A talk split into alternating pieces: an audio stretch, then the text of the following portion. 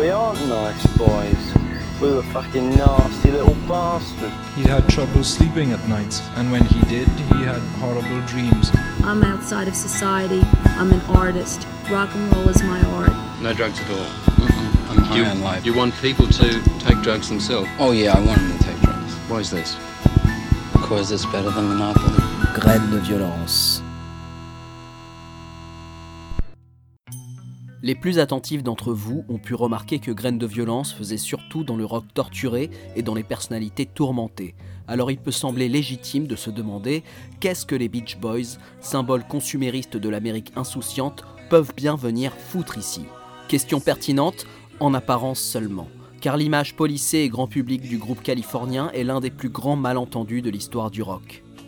Je m'étais moi-même accommodé de ce cliché pratique jusqu'au jour où je suis tombé sur ce grand méchant bouquin de Nick Kent qui s'appelle The Dark Stuff et qui est, pour ne rien vous cacher, la raison numéro 1 de l'existence de ce podcast. À l'intérieur du livre, il y avait une série de portraits explosifs illustrant certaines des rockstars les plus allumées du siècle dernier. Parmi eux se trouvait un long récit de plus de 100 pages racontant le calvaire infernal que traversa Brian Wilson, chanteur, compositeur et tête pensante surdoué des Beach Boys. C'est là que j'ai découvert un artiste au talent phénoménal, visionnaire et hypersensible, mais parfaitement incapable d'affronter les affres d'un show business rude et oppressant. Ce garçon au psychisme fragile, qui avait toutes les cartes en main pour régner sur les 60s, s'est retrouvé dramatiquement broyé par un contexte familial sordide et des impératifs artistiques délirants, au point d'en perdre totalement les pédales et de prendre une retraite anticipée en 1967, laissant la pop orpheline de son plus grand architecte. Il en fut toujours ainsi avec Brian Wilson. Derrière les tubes ensoleillés comme I Get Around ou California Girls, qui définirent à eux seuls la mythologie californienne, se cache un être dévoré par des terreurs enfantines qui ne trouve le réconfort et la sécurité qu'enfermé dans sa chambre. En 1963, le titre In My Room s'éloignait déjà sensiblement de la carte postale superficielle pour offrir aux auditeurs un tableau mélancolique rendu poignant par des harmonies vocales d'une perfection époustouflante, résultat de l'incroyable maîtrise de Brian et de la pureté merveilleuse du chant des 5 Beach Boys alors âgés d'à peine 20 ans.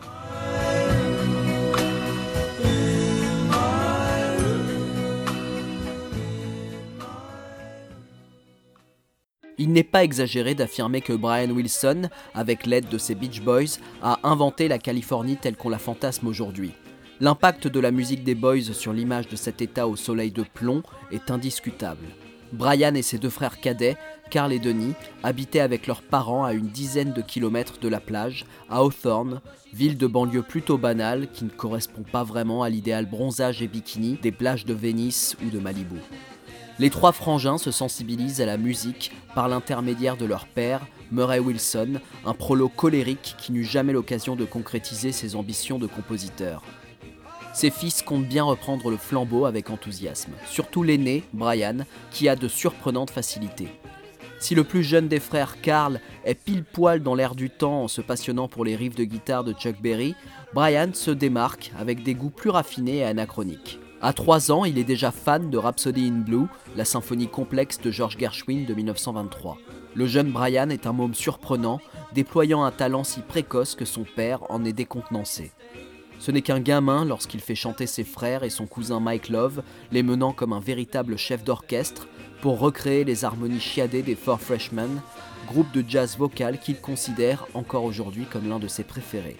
Plus tard vient se greffer à la chorale Al Jardine, un copain d'école branché sur la musique folk. Les quatre apprentis chanteurs sont dociles, bien conscients que Brian, dénué de toute éducation musicale théorique, a un feeling hors du commun. Le père Murray y voit un potentiel évident et une occasion en or de vivre par procuration sa propre carrière de musicien. Il aimerait bien leur faire chanter ses vieilles rengaines, mais les boys ont déjà entrepris de composer leur propre répertoire. C'est là que Dennis Wilson, la tête brûlée de la fratrie, lance la piste de la surf music, un courant musical instrumental populaire en Californie, caractérisé par la présence systématique d'une guitare lead avec une puissante réverbe. Denis est le seul à s'intéresser un tant soit peu au surf en tant que discipline, les quatre autres n'étant pas tout à fait des sportifs accomplis. En fait, Denis est surtout un coureur de jupons et le surf est une méthode de drague efficace. C'est aussi un bon moyen de faire connaître la formation musicale de la famille Wilson. À partir de là, tout un tas de perles pop vont germer dans le cerveau génial de Brian Wilson, toutes profitant de la mode surf.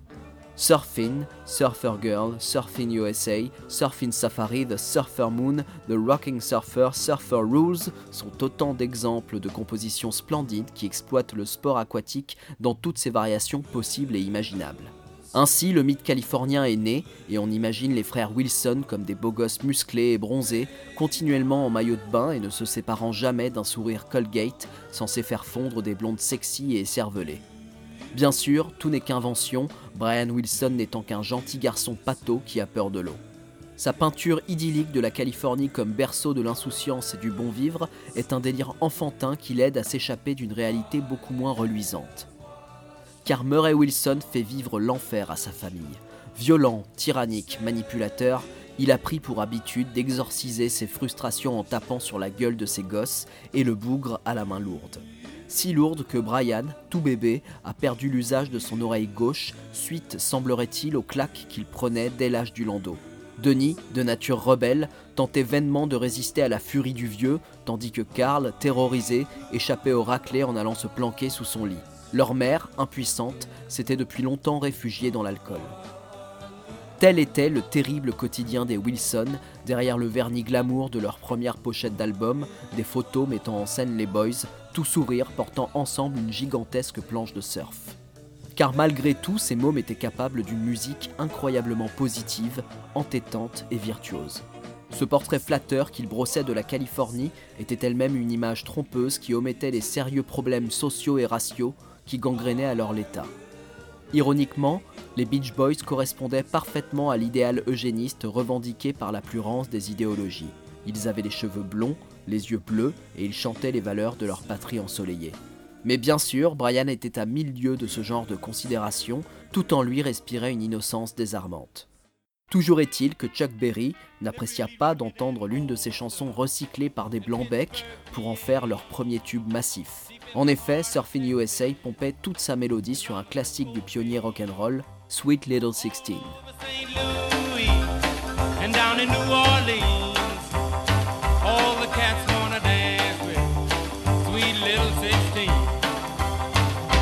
Chuck Berry, qui en 1963 sortait de deux ans de prison, n'était pas d'humeur à se laisser emmerder par des petits surfeurs à la manque et poursuivit le groupe en justice. L'affaire se régla à l'amiable et ne vint pas entacher l'ascension fulgurante des Beach Boys. Le succès des cinq garçons fut dès lors retentissant.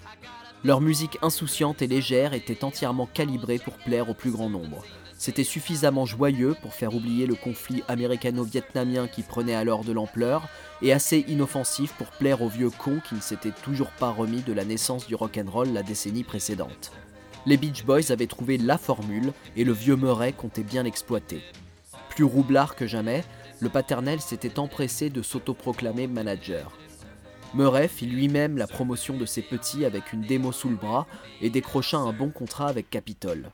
Cette victoire, il allait désormais pouvoir la réutiliser à tort et à travers pour culpabiliser ses fils et obtenir ce qu'il voulait d'eux. Les Beach Boys n'eurent pas leur mot à dire. Le nom de leur groupe, ils ne l'avaient même pas choisi, et d'ailleurs, ils le détestaient. C'est leur label qu'ils leur avait imposé. Ils n'avaient pas eu le temps de s'y opposer que déjà leur premier single Surfing était un carton. La situation n'avait rien d'idéal, mais au moins Brian Wilson avait tout le loisir de composer et d'arranger les mélodies magiques qui lui passaient par la tête.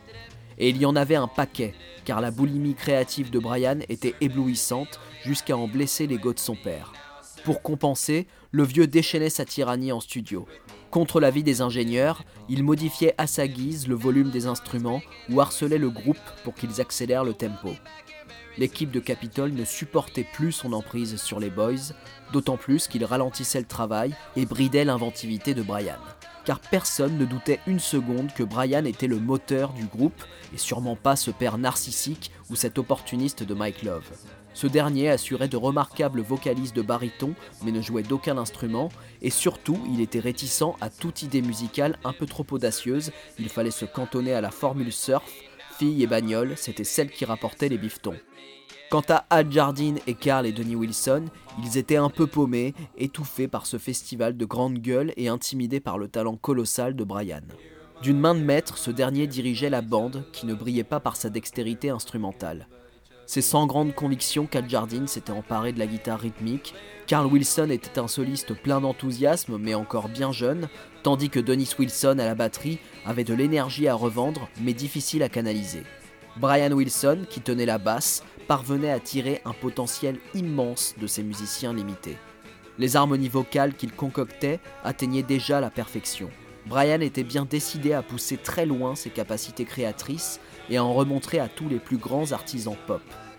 Parmi eux, il y en avait un qu'il admirait particulièrement, ce producteur mégalomane venu de New York et qui battait tous les records avec ses girl bands et ses méthodes d'enregistrement légendaires, Phil Spector. Brian voyait en lui un concurrent redoutable qui pouvait le pousser à se surpasser. Un jour, alors qu'il est au volant de sa voiture avec sa petite amie, la radio diffuse la dernière production spectorienne, une chanson des Ronettes qui va le hanter pour le reste de sa vie.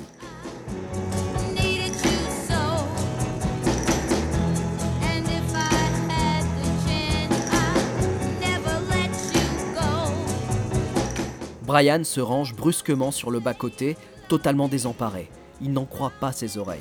Il se tourne vers sa petite amie, interloqué, et s'écrie Qu'est-ce que c'était que ça? Comment est-ce possible? Comment a-t-il fait? Il ne sait plus trop ce qu'il doit ressentir. D'un côté, il est absolument émerveillé par la voix fabuleuse de Ronnie Spector, les chœurs angéliques, l'écho parfait de la batterie en introduction et l'hallucinante puissance de l'orchestration spectorienne, le fameux mur de son qui atteint ici son apogée. Mais en même temps, une rage sourde gronde en lui. Il se sent dépassé par les événements et reçoit le morceau des Ronettes comme un affront. Il n'a pas pour autant l'intention de s'avouer vaincu, mais pour la première fois, il est envahi par une angoisse profonde, celle de ne plus être à la hauteur. Alors que Mike Love était bien décidé à faire fructifier les incroyables facilités du groupe à se faire passer pour des surfeurs branchés, le grand frère Wilson prenait du recul avec le trip californien et aspirait à une musique plus complexe et personnelle. Désormais, Brian avait envie d'offrir une plus grande intimité aux auditeurs. Après tant d'années d'oppression familiale, c'était comme si son ego se réveillait et se décidait enfin à s'exprimer, comme si Brian se libérait à travers l'affirmation de soi. Son ambition commençait à enfler et allait atteindre des proportions gigantesques. Cette émancipation eut pour effet logique d'éclipser le père Wilson. Définitivement trop envahissant, Murray avait fini par saouler tout le monde avec son obsession du contrôle. Ça avait commencé par une engueulade à propos des filles que collectionnait Dennis Wilson, pour se terminer en apothéose par un coup de poing de Mike Love dans la figure du vieux. Suite à ça, Murray fut remercié après deux années de dictature morale. Mais l'emprise du père tortionnaire ne s'arrêta pas avec son éviction, puisque Brian en nourrit un atroce sentiment de culpabilité. Mais au moins, il n'allait plus subir de critiques incessantes sur son travail et il pourrait se laisser aller à sa sensibilité naturelle. À partir de ce moment, Brian allait consacrer l'essentiel de ses chansons à des personnages tourmentés et fragiles, tiraillés par des relations amoureuses qu'ils étaient incapables de gérer en adultes. Fraîchement marié, Brian semblait déjà bien mal à l'aise avec les responsabilités que cela impliquait. C'est à cette époque qu'il se mit à fumer de l'herbe, ce qui allait briser les dernières barrières créatives. Brian était de plus en plus névrosé, mais sa musique était de plus en plus belle.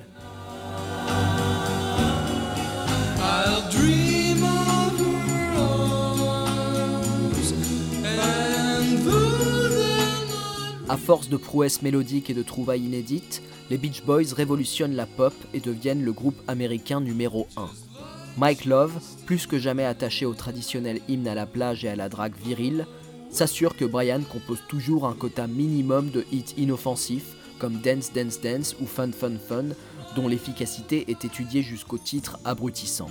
Mais en 1964, Brian n'avait plus pour priorité de faire danser des ados décérébrés. Sa musique prenait un tournant expérimental grâce à des suites d'accords novatrices et des thèmes d'une nouvelle profondeur. De l'autre côté de l'Atlantique, à Liverpool, les jeunes midinettes anglaises hurlaient tellement fort leur passion pour les Beatles que les cris arrivèrent à l'unique oreille valide du leader des Beach Boys. Brian était admiratif du travail des quatre idoles, d'autant plus qu'ils arrivaient à concilier un énorme succès commercial avec une crédibilité artistique indéniable. La concurrence Rose Beef représentait un challenge enthousiasmant, et il se sentait de taille à leur tenir tête. Avec l'album Today, Brian franchit un nouveau cap grâce à des compositions sublimes qui ne se présentent plus du tout comme des hymnes ingénus à l'adolescence. She Knows Me Too Well, Please Let Me Wonder ou In the Back of My Mind, toutes chantées à la première personne, expose sans pudeur les failles du narrateur, un inadapté qui n'a pas tout compris aux lois implicites qui régissent les relations sociales. Systématiquement, il est victime de sa naïveté et finit par affronter une solitude inéluctable. Le tournant psychologique des chansons de Brian était motivé entre autres par le succès critique des Beatles et sa propre envie de se défaire de l'imagerie californienne complètement toc, si chère à Mike Love. Mais Brian avait encore du mal à imposer ses idées, ses ambitions intello ne valaient pas grand-chose face au succès monstrueux de l'irrésistible California Girls qui sortit en 1965. Cette même année, les Beatles bouleversèrent les codes de la pop avec Rubber Soul, un album parfait de bout en bout et d'une cohérence inédite. Jusqu'ici, les albums avaient toujours été des véhicules de promo pour les singles, mis en valeur par des morceaux plus faibles, faisant plus ou moins office de remplissage. Rubber Soul était le premier disque pop pensé comme une œuvre d'art à part entière, aucun morceau n'était acheté. Les Beach Boys, au même moment, imitaient les Beatles avec la jolie Girl Don't Tell Me et sortaient un live au concept parfaitement ringard avec Beach Boys Party qui existait surtout pour faire plaisir à Mike Love. Certes, les tiroirs caisses étaient pleins, mais Brian s'en moquait, il voulait élever sa musique au niveau de celle des Liverpooliens, marquer l'histoire de la pop en sortant le plus beau disque de tous les temps. Rubber Soul n'a qu'à bien se tenir car Brian Wilson travaille sur son futur chef-d'œuvre, Pet Sounds. Mais avant, Wilson avait des clauses contractuelles à respecter et une série de concerts à donner. C'était le genre de responsabilité qui pesait sur le moral de Brian, lui qui peinait déjà à se faire comprendre par son propre groupe, supportait mal le contact direct avec le public. Les premiers symptômes de désociabilisation se firent bientôt ressentir. Un jour, alors que les Beach Boys s'apprêtent à décoller pour jouer au Texas, le fragile leader est pris d'une terrible crise de panique. En larmes, il est persuadé qu'il va mourir et supplie pour qu'on empêche l'avion de partir. Il est alors rapatrié en catastrophe à Los Angeles, où il va commencer seul à composer Pet Sounds, tandis que Bruce Johnson le remplace au sein du reste du groupe. Comme il veut se consacrer entièrement à la musique, il a l'idée curieuse d'engager un spécialiste des jingles publicitaires pour écrire les paroles, Tony Asher. Ce dernier va se retrouver précipité dans une ambiance glauque, digne d'un thriller psychologique. Asher découvre un Brian Wilson illuminé et instable, capable d'un enthousiasme parfaitement disproportionné pour des futilités, mais aussi de rentrer dans des colères foudroyantes juste avant de se mettre à pleurer comme un enfant en bas âge. Son environnement n'est pas plus rassurant. Déjà, Brian a un mauvais goût atroce en termes de décoration. Il s'entoure d'objets kitsch aux couleurs criardes qui mettent Tony Asher franchement mal à l'aise. Mais surtout, Brian est entouré de sangsues particulièrement antipathiques qui la preuve d'un mysticisme fumeux et qui lui font gober ses premiers acides. En fait, il n'y a qu'une chose qui retient Asher dans cette entreprise tumultueuse, et c'est bien le talent unique de Brian Wilson pour créer des mini-symphonies somptueuses. Comme pris d'une inspiration divine, Brian crée des sonorités inédites avec des instruments atypiques, thérémine, ukulélé, hautbois, bouteilles de coca, sonnettes de vélo et aboiements de chiens sont au programme de cette œuvre incroyablement novatrice. Lorsque les Beatles entendirent Pet Sounds pour la première fois, ils réalisèrent qu'au bout d'à peine six mois, Rubber Soul avait déjà été surpassé par le prodigieux californien. Aujourd'hui encore, Paul McCartney assure que God Only Knows, le huitième titre du disque, est tout simplement la plus belle chanson pop de tous les temps.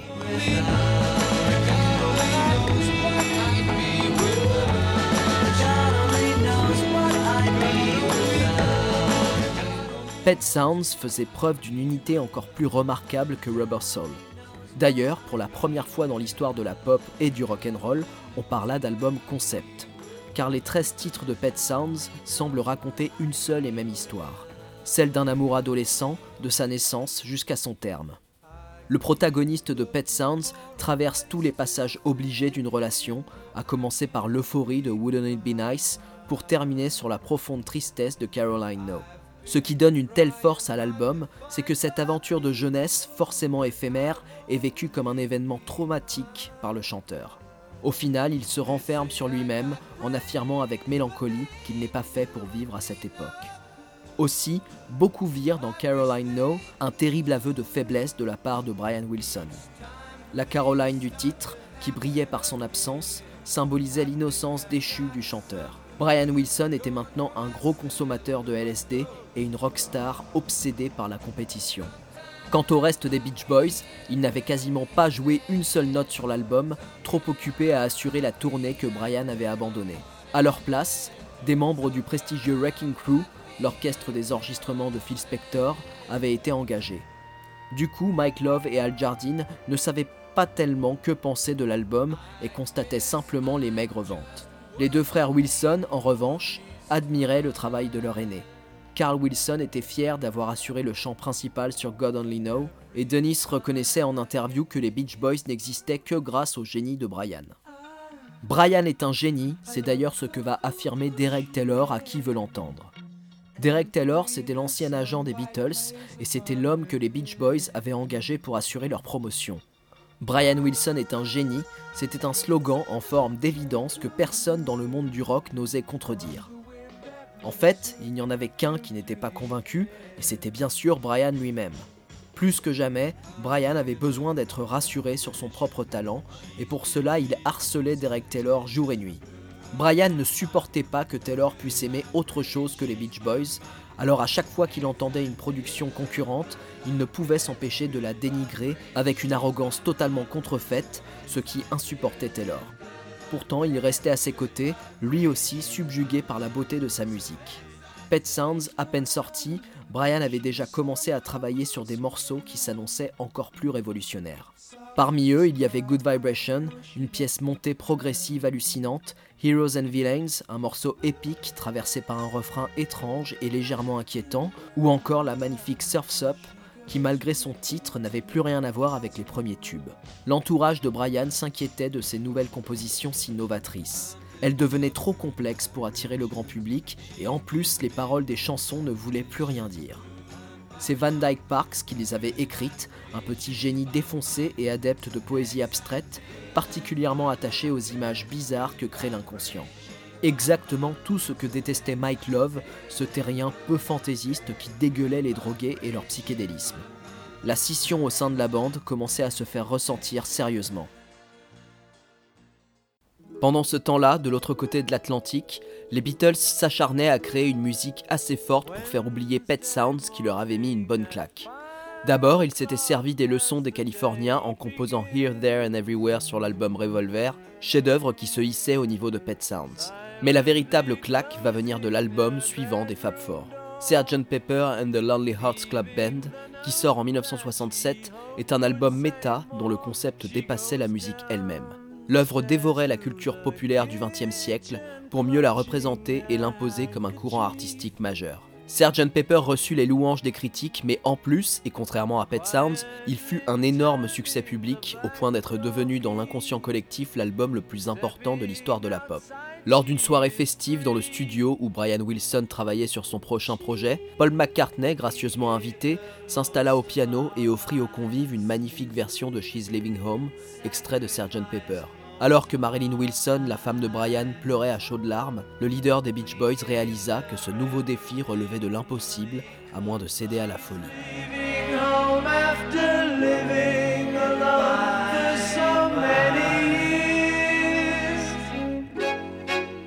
Il était temps pour Brian de brûler les dernières étapes qui le séparaient de la démence pure. À son tour, Wilson voulait redéfinir les limites de la pop en sortant un disque immense, imposant, impénétrable, inaccessible et qui pourtant ferait l'unanimité.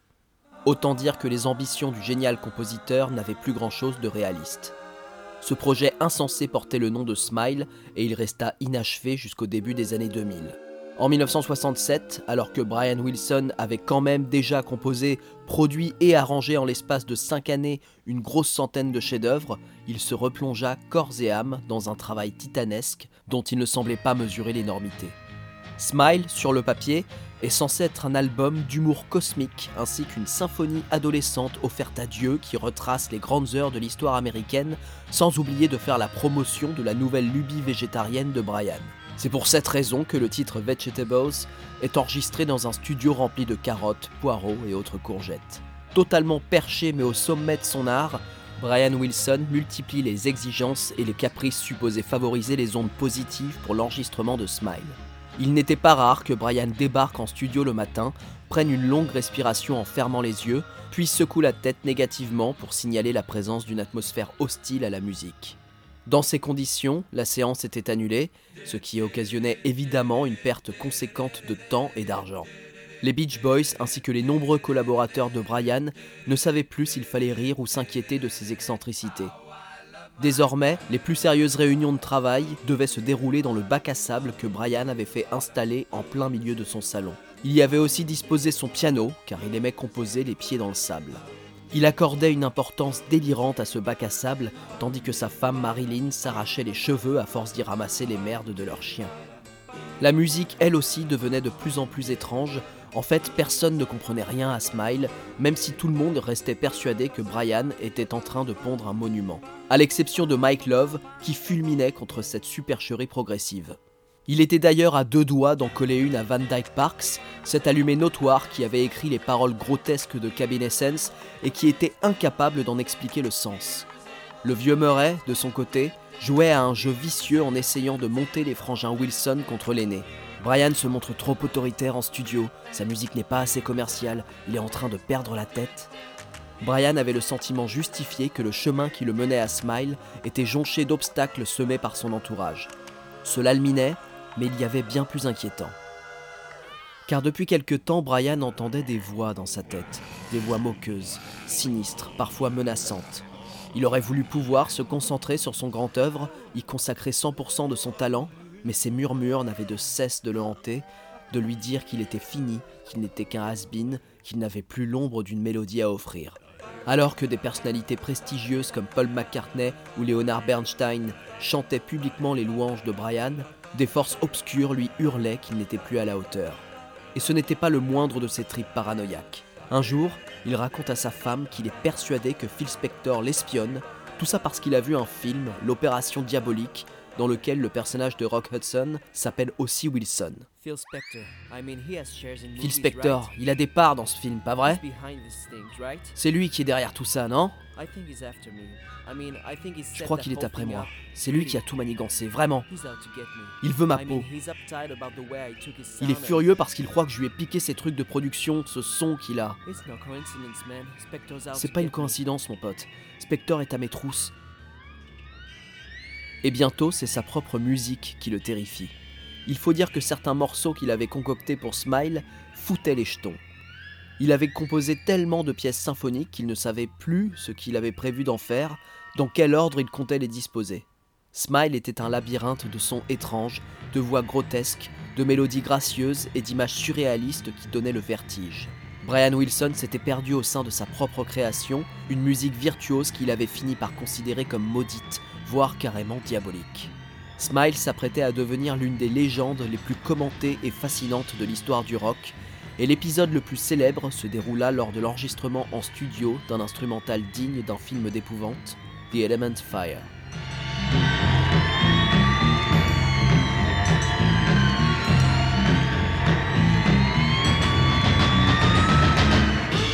Pendant la conception de Fire, Brian exige que tout son orchestre porte un casque de pompier pour se mettre dans l'ambiance. Sauf que ce soir-là, étrange coïncidence, plusieurs incendies se déclarent dans Los Angeles. Pour Brian, c'est un signe, un avertissement que Satan en personne lui a envoyé pour le dissuader de mener son projet à terme. Dès lors, Brian abandonne Smile, persuadé que sa musique est démoniaque. Le chef-d'œuvre visionnaire qui devait éclipser Sgt Pepper et que le monde attendait est révolu pour de bon. À partir de cet instant, quelque chose s'est définitivement brisé au sein des Beach Boys. Totalement désociabilisé, Brian passait le plus clair de son temps enfermé dans sa chambre à se gaver de bouffe et de cocaïne qu'il découvrit en 1968. Les autres Beach Boys, livrés à eux-mêmes, continuèrent tant bien que mal à faire vivre le groupe. Les albums suivants, plus classiques et assez inégaux, étaient influencés par la méditation transcendantale que Mike Love imposait à tout le monde. Au début des années 70, c'est le cadet Carl Wilson qui reprit le contrôle du groupe, sans grand succès néanmoins. Les disques originaux se vendaient très mal, seules les compilations nostalgiques trouvaient leur public. On retrouvait, disséminés dans la discographie de la fin des années 60, les titres de Smile qui terrorisaient encore Brian. Ce dernier ne composait quasiment plus, il aspirait à une solitude éternelle et déprimante. Marilyn Wilson ne pouvait que constater la déchéance de son mari, qui passait ses journées à pleurer au fond de son lit en grossissant à vue d'œil. Puis Brian a presque totalement disparu de la circulation pendant une décennie entière. Il y eut certes cette tentative de comeback en 1976, orchestrée par les Beach Boys et leur management, qui consistait à sortir de sa léthargie un Brian Wilson encore sérieusement malade, en guise de caution artistique pour un lamentable album de reprise que personne n'eut envie d'écouter. Ce fut un tollé général assez glauque. Quand le rock critique Nick Kent rencontra Brian Wilson en 1980, il estima le poids du Californien à 140 kg environ. Hébété, incohérent et d'une hygiène douteuse, le chanteur n'était plus que l'ombre de lui-même et son malaise, particulièrement contagieux, avait gagné le journaliste qui avait pourtant fait des pieds et des mains pour le rencontrer. Impuissante face à la déchéance psychique de son mari, Marilyn Wilson prit l'initiative de contacter le docteur Eugene Landy avant de mettre les voiles avec leurs deux filles. Avec le psychiatre, Brian entama une thérapie de choc. Landy pensait pouvoir soigner Brian par la confrontation, en le tirant du lit, en le secouant quand ses yeux se perdaient dans le vague, et surtout en l'obligeant à reprendre sa carrière en main. Le processus fut des plus violents, mais dans un premier temps, cela eut certains effets bénéfiques. Brian avait même récupéré un poids normal.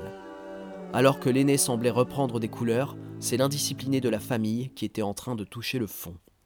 En 1983, Dennis Wilson est quasiment à la rue, viré des Beach Boys qui n'en pouvaient plus de son train de vie de dépravé. En effet, régulièrement, Dennis Wilson montait sur scène, raide défoncé, et s'amusait parfois à se foutre à poil en espérant que cela plaise au public féminin. Sauf que les filles ne venaient plus vers lui, les Beach Boys n'étaient plus du tout à la mode et le beau gosse des plages était devenu une loque qui refoulait l'alcool à des kilomètres. En interview, on ne lui parlait plus que de ses anciennes relations avec le psychopathe hippie Charles Manson et jamais de ses réussites en tant que musicien, comme ce fantastique album solo sorti en 1977, Pacific Ocean Blue. Autant dire que Dennis n'avait plus grand chose à foutre sur cette terre. De toute façon, il avait toujours préféré la mer. Après tout, l'obsession des Beach Boys pour le surf, c'était bien son idée. Alors, lors d'une énième soirée de beuverie, Dennis délire à plein tube et décide de rejoindre définitivement l'océan. Le Pacifique recrachera son corps noyé quelques heures plus tard, il avait 39 ans.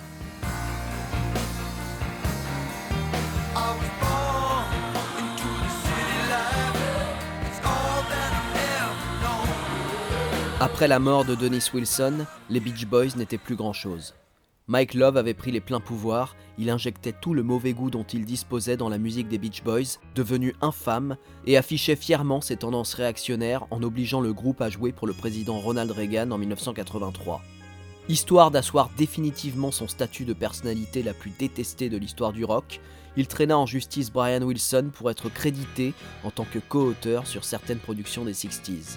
Carl Wilson, lui, prit ses distances avec les Beach Boys dès le début des années 80, et quand Al Jardine fit de même, il eut à son tour droit aux foudres judiciaires de Mike Love.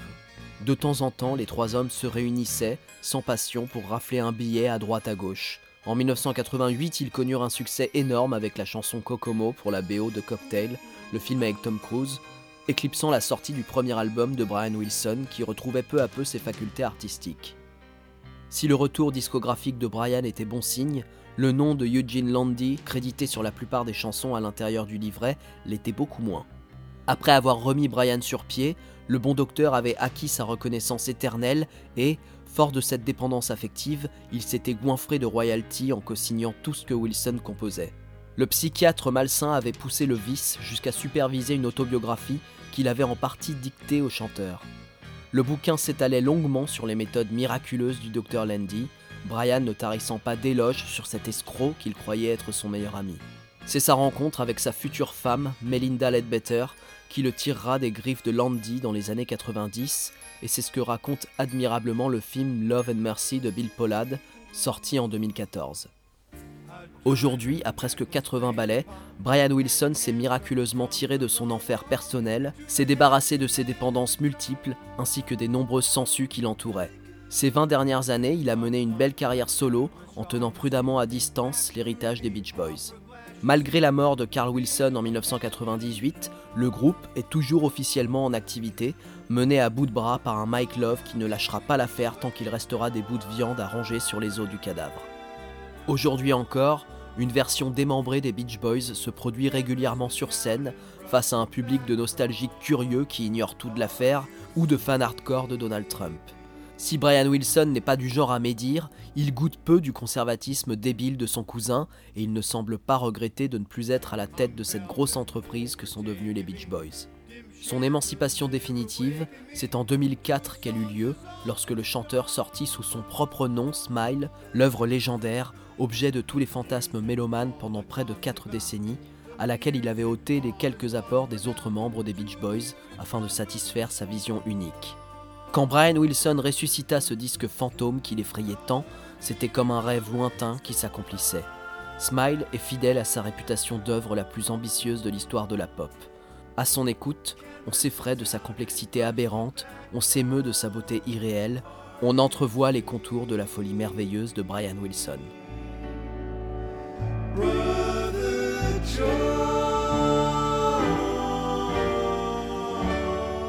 C'était Graines de violence, générique.